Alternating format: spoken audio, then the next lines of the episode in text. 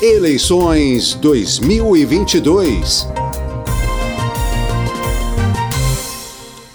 Bom, você que está acompanhando com a gente aqui o painel eletrônico, sabe que estamos fazendo uma série de entrevistas sobre as eleições 2022, sobre desafios em grandes temas, desafios que o próximo governo vai encontrar e também os parlamentares que vão ser eleitos para a Câmara e para o Senado. A gente já tratou aqui hoje no painel eletrônico dos desafios na área do esporte e agora o tema é ciência e tecnologia. O Brasil investe um pouco mais de 1% do produto interno bruto nessa área da ciência e tecnologia.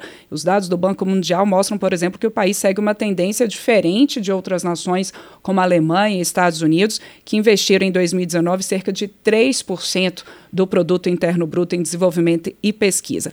Também há uma queda dos investimentos do país em ciência e tecnologia nos últimos anos, e isso tem sido alvo de muitas críticas, principalmente aqui de parlamentares. Para conversar um pouco mais sobre esses desafios do desenvolvimento científico e tecnológico no país, a gente convidou o professor Bruno Lourenço Dias, diretor do Instituto de Biofísica Carlos Chagas Filho, da Universidade Federal do Rio de Janeiro. Muito bom dia, professor Bruno. É um prazer tê-lo aqui com a gente no painel eletrônico. Muito bom dia. É um prazer estar aqui hoje com você e seus ouvintes.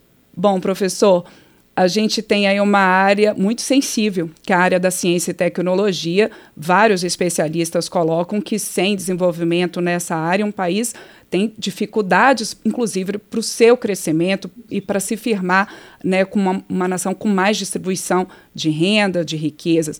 Queria que o senhor começasse essa entrevista, por favor, falando desses desafios. A gente tem um momento de crise econômica, ainda consequências da pandemia da Covid-19, também de conflitos em todo, em todo o mundo, né? E isso tem reflexos no país.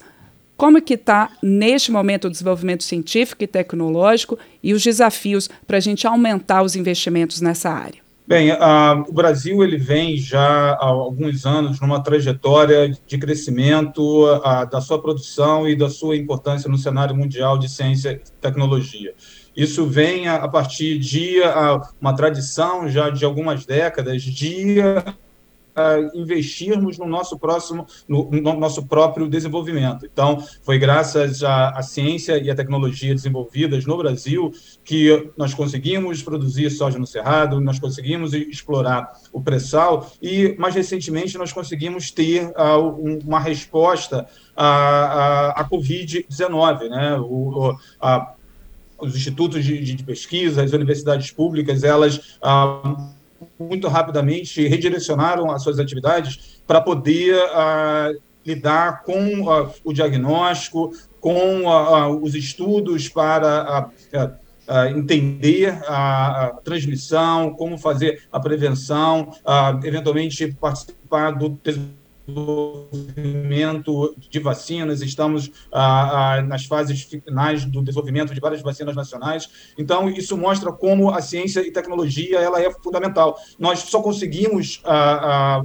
vacinar a população no momento que nós vacinamos, porque nós tínhamos uma estrutura local no Brasil para a fazer a, a, a, produção em base ainda a partir de, do, do IFA, né, do insumo farmacêutico uh, que era uh, importado, mas nós conseguimos fazer a vacinação porque nós tínhamos a, a estrutura aqui. Então, é, é a gente a, abrir mão da ciência e tecnologia ou reduzir investimento em ciência tecnologia, isso é uma ameaça não só ao desenvolvimento, como também à soberania nacional.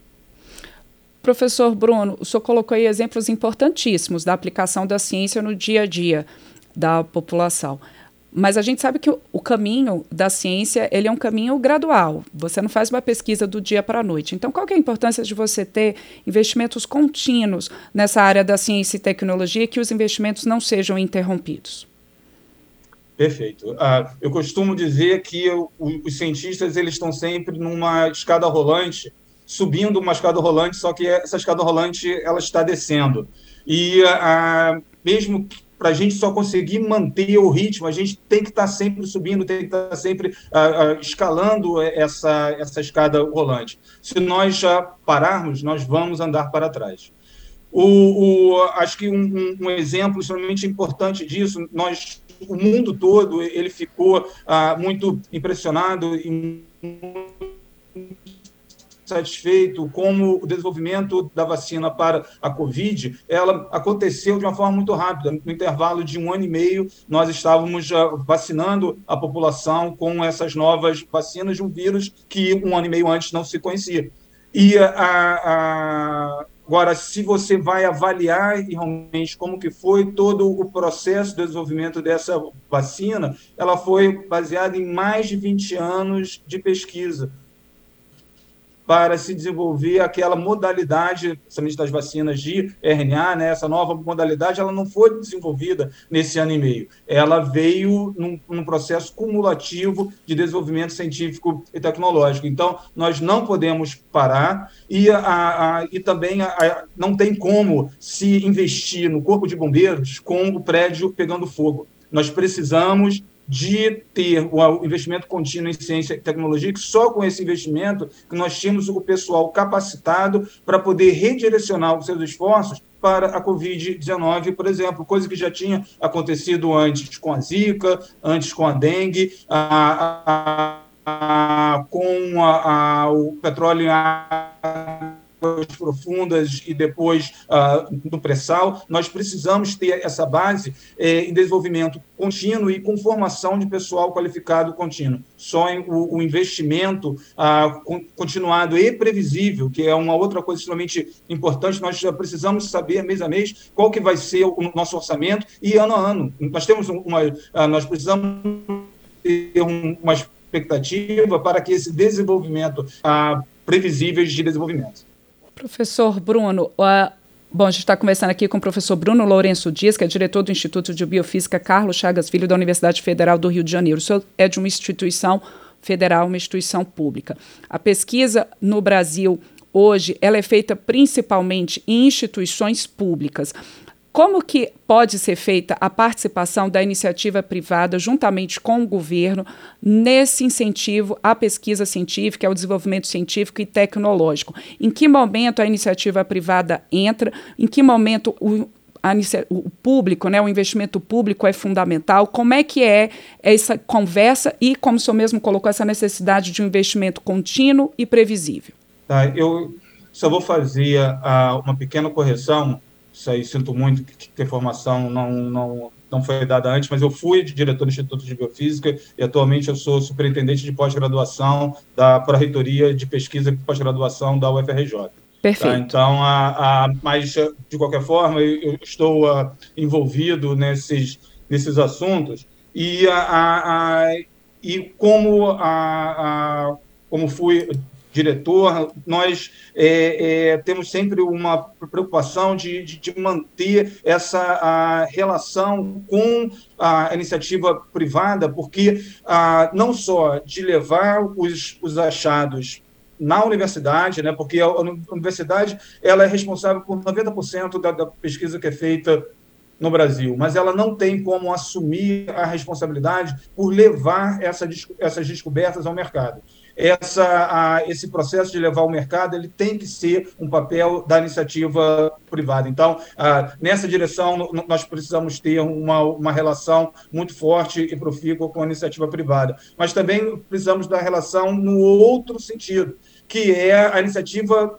privada, procurando a universidade como fonte de, recursos para resolver os seus problemas. A, a, se existe alguma dificuldade técnica, se existe alguma tecnologia que precisa ser desenvolvida, os laboratórios da universidade eles, eles estão capacitados para poder a, contribuir para esse desenvolvimento. E é, essa relação, é, ela acontecendo de uma forma republicana e transparente, é benéfico para ambas as partes. Então, a, a, a, é, é, preciso, a, universidade pública ela tem que ter esse foco também em inovação, tem que ter a comunicação com a iniciativa uh, privada, porque isso faz parte dessa comunicação com a sociedade de uma forma geral, que é obrigação da universidade pública. Professor Bruno, é, como o senhor colocou aí, né, 90% da pesquisa científica começando na universidade, universidades federais, e a gente precisa então de orçamento. A gente tem neste momento no Congresso tanto a discussão do orçamento para 2023, mas também, por exemplo, a propostas e medidas provisórias que mexem na área da ciência e tecnologia. A gente teve recentemente a edição pelo governo da medida provisória 1136, que está agora sob análise da Câmara e do Senado, que traz, por exemplo, novas regras para aplicação dos recursos do Fundo Nacional de Desenvolvimento Científico e Tecnológico, é, retirando aí a proibição hoje existente de você ter o contingenciamento de recursos de fontes vinculadas a esse fundo. Contingenciamento, para quem está escutando a gente aqui, é o bloqueio ali de verbas do governo para determinada área ali num ajuste das suas contas. Como que a comunidade científica recebeu a edição dessa medida provisória, professor, e qual que é a expectativa, seja na discussão dela neste ano aqui pelo Congresso, também na discussão do orçamento e a expectativa para o Congresso que vai ser eleito e para um próximo governo em relação aos recursos destinados à pesquisa e ao desenvolvimento científico e tecnológico? Bem, recebeu muito mal, né? Que não, não poderia ser diferente. Ah, o Fundo Nacional de Desenvolvimento Científico e Tecnológico, o FNDCT, ele é um fundamental para a soberania, como eu tinha mencionado antes. Ele tem verbas que são a, a, aplicadas de duas formas principais: as chamadas reembolsáveis, que são apoio a, direto à iniciativa privada, empresas, para o desenvolvimento científico e tecnológico com taxas de juros subsidiadas e que esses valores eles têm que ser pagos de volta para o fundo. E os chamados valores não reembolsáveis, que eles dão apoio à, à pesquisa. Esses cortes eles afetam ambas as, as, as, modalidades de fomento, mas eles afetam principalmente os não reembolsáveis, o auxílio à pesquisa. Então, a, a, você, a, sem você ter a pesquisa, você não faz desenvolvimento científico tecnológico. Todo país desenvolvido só conseguiu se tornar desenvolvido a partir do investimento em pesquisa, porque é a partir da pesquisa, é partir foi a, a, a partir de desenvolvimento de uh, instrumentos uh, para a, a, exploração do espaço que se desenvolveu o microondas. Então, você não tem como antecipar de onde que vai sair a nova grande descoberta. Agora, em relação ao papel do Congresso, ele tem tido um papel extremamente importante e, a, a, e tem feito a, uma parceria grande com a Comunidade Nacional de Ciência tecnologia inovação, e ah, em várias ocasiões foi capaz de derrubar e, ah, vetos e, de, e, e, reverter alguns ah, ataques que foram feitos ao FNDCT. Mas, ah, ah, de uma forma reiterada, o governo ele tem feito esses cortes que estão ameaçando a soberania nacional, porque uma vez a, a, a ciência não é uma coisa que você possa simplesmente colocar na geladeira e voltar depois. Não, não é uma obra de pavimentação de estrada. Se você ah, perde o, o, o, o passo com o desenvolvimento científico internacional, você ah, perde não só aquele tempo, você perde muitos anos para poder correr atrás e chegar lá. Então, a, a, a eu é, reforço a, o apelo ao Congresso, tanto nessa legislatura quanto na próxima, que a, compreendam o papel da ciência e tecnologia. Todas as, as universidades públicas, todos os pesquisadores estão à disposição para conversar, esclarecer, apresentar os seus projetos, também através de emendas uh, parlamentares. O Congresso ele tem uh, apoiado, então é, é, a gente conta com o Congresso para poder reverter esse quadro e minimizar os danos provocados até hoje. Lembrando aqui, né, professor, o senhor bem destacou que é, essa não, não, é a primeira vez que há uma medida relacionada aos recursos do Fundo Nacional de Desenvolvimento Científico e Tecnológico, o FNDCT. No ano passado, quando sancionou a Lei Complementar 177, com a proibição de contingenciamento no fundo, o governo vetou justamente essa parte, mas o veto foi derrubado pelos parlamentares, pelo Congresso. Depois, em julho deste ano, deputados e senadores rejeitaram uma nova tentativa do governo de retirar recursos do fundo. Agora tem a medida provisória uh, 1136, que é uma nova discussão e que novamente vai mobilizar é, é, deputados e senadores e, claro, como o senhor colocou, a comunidade científica aqui em conversa também com os parlamentares, tanto nessa legislatura quanto na próxima. A gente tem eleições neste domingo e a ideia dessas séries de entrevistas sobre os desafios em vários setores, setores estratégicos do país, é justamente discutir as perspectivas para um próximo governo e também como que o próximo Congresso com a eleição de deputados e também de senadores, vai trabalhar é, esses assuntos. Por enquanto, a gente vai encerrando aqui a entrevista. Professor Bruno Lourenço Dias, da Universidade Federal do Rio de Janeiro, muito obrigada pelos esclarecimentos. Um excelente dia para o senhor. Eu que agradeço, muito bom dia. Tchau a todos.